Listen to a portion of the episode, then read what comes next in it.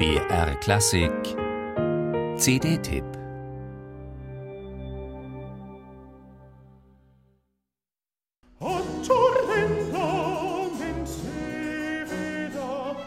Javier Sabata stammt aus Katalonien. Avia ist sein Geburtsort.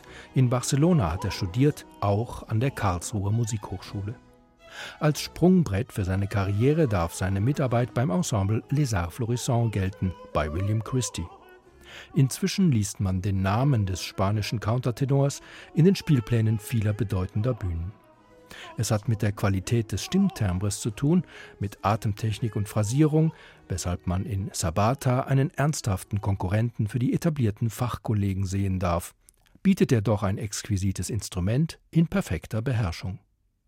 Aber auch die übrige Besetzung der neuen Tamerlano-Aufnahme lässt mit Max Emanuel Zenzic, John Mark Ainsley und Carina Gauvin kaum Wünsche offen.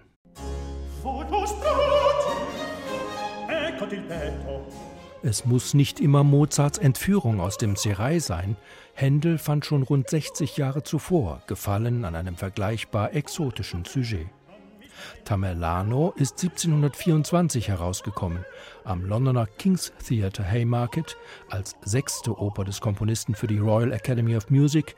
Insgesamt war das schon Händels 18. Oper. Die Bühnenhandlung basiert auf einer wahren Begebenheit, die sich Anfang des 15. Jahrhunderts zugetragen hat, im orientalischen Umfeld des Tartarenkönigs Timur-Leng bzw. Tamerlano. Der hat seinen Widersacher gefangen genommen, den stolzen osmanischen Sultan Bajazet. Der Sultan nimmt sich das Leben, sobald er erkennt, dass seine Tochter Asteria zum Objekt der Begierde Tamerlanos geworden ist, worauf der sie prompt ihrer großen Liebe überlässt, nämlich Androniko.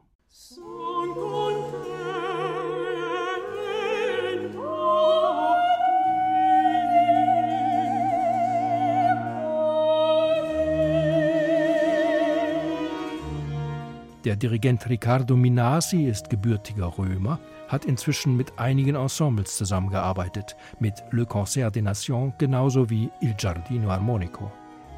Als Chef leitet er Il Pomodoro, ein erst 2012 gegründetes Orchester.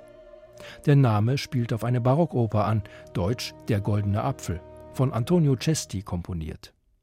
Das Ensemble verdient Respekt, auch wenn es nicht das Spitzenniveau der Besten aus England oder Deutschland hat. Die Spielfreude der Musiker schließt Ernsthaftigkeit in artikulatorischen Fragen nicht aus. Riccardo Minasi ist ein Dirigent, der weiß, was er will, zumal für eine sehr genaue Charakterisierung der einzelnen Figuren hat er gesorgt, mit den Sängern hörbar intensiv an den Figurenprofilen gearbeitet.